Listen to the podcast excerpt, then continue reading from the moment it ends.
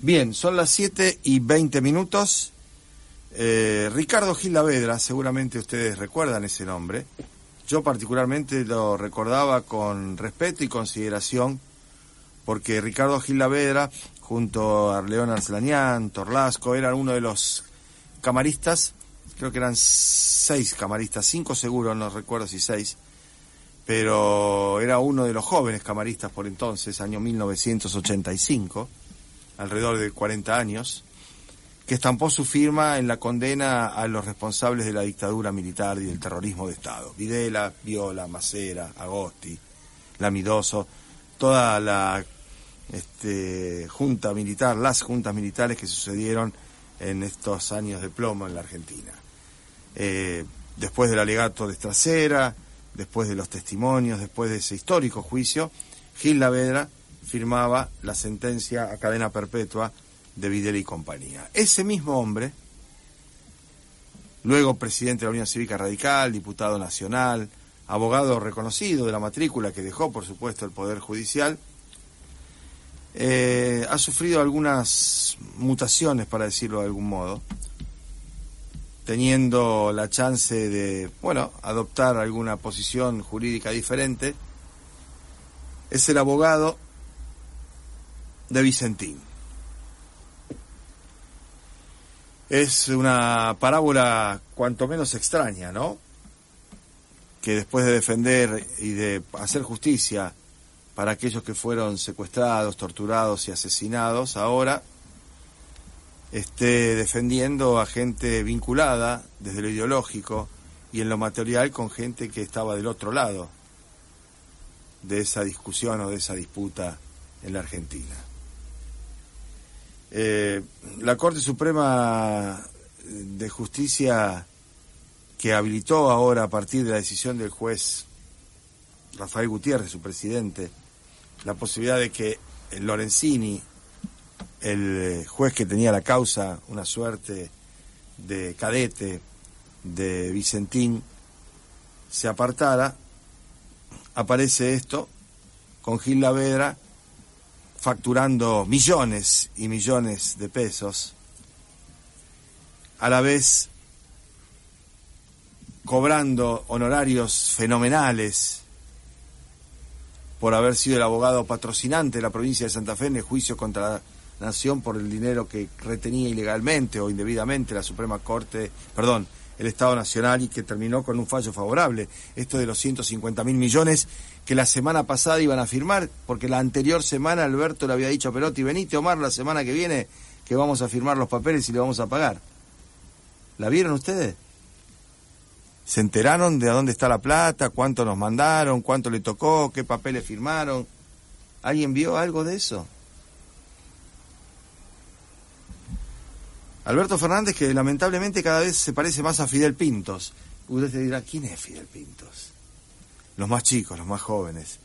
Fidel Pintos era un actor soberbio, un personaje extraordinario de un, eh, de un, de un paso de comedia, de un programa de televisión que se llamaba Polémica en el Bar.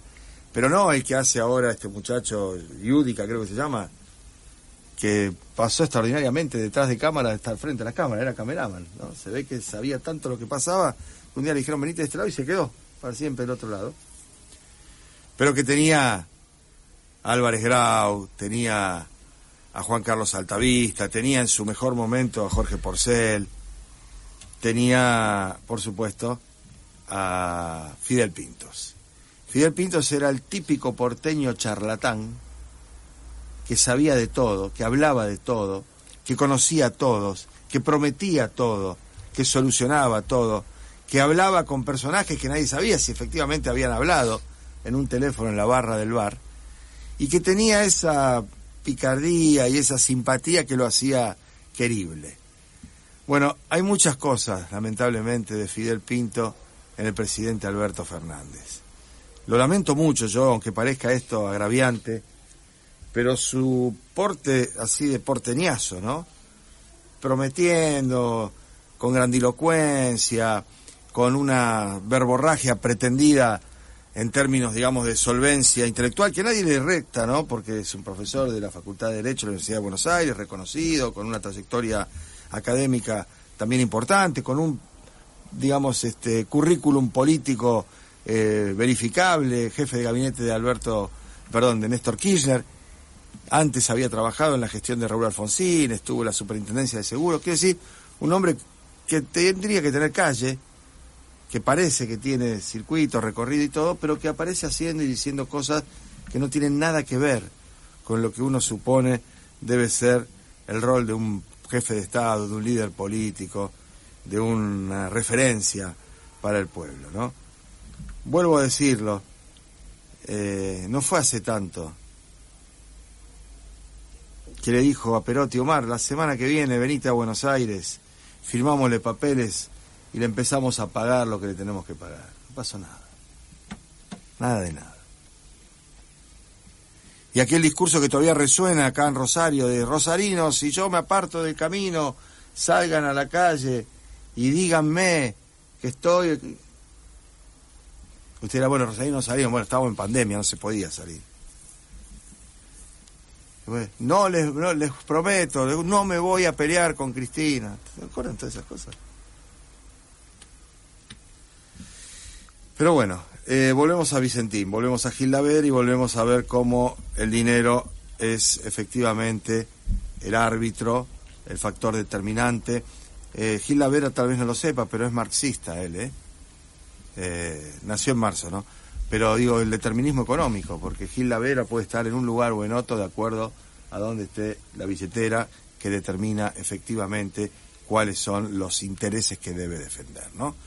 Eh, paralelamente estamos a la expectativa de que tanto el presidente como el gobernador Omar Perotti eh, tomen alguna determinación, no solo en favor de los trabajadores y de la empresa y su continuidad, este, no ya para llenarse los bolsillos los ladrones de guantes blancos, sino para la continuidad laboral y para poner en marcha una empresa testigo, líder en el área de alimentación, sino también para preservar la fuente de trabajo, ¿no?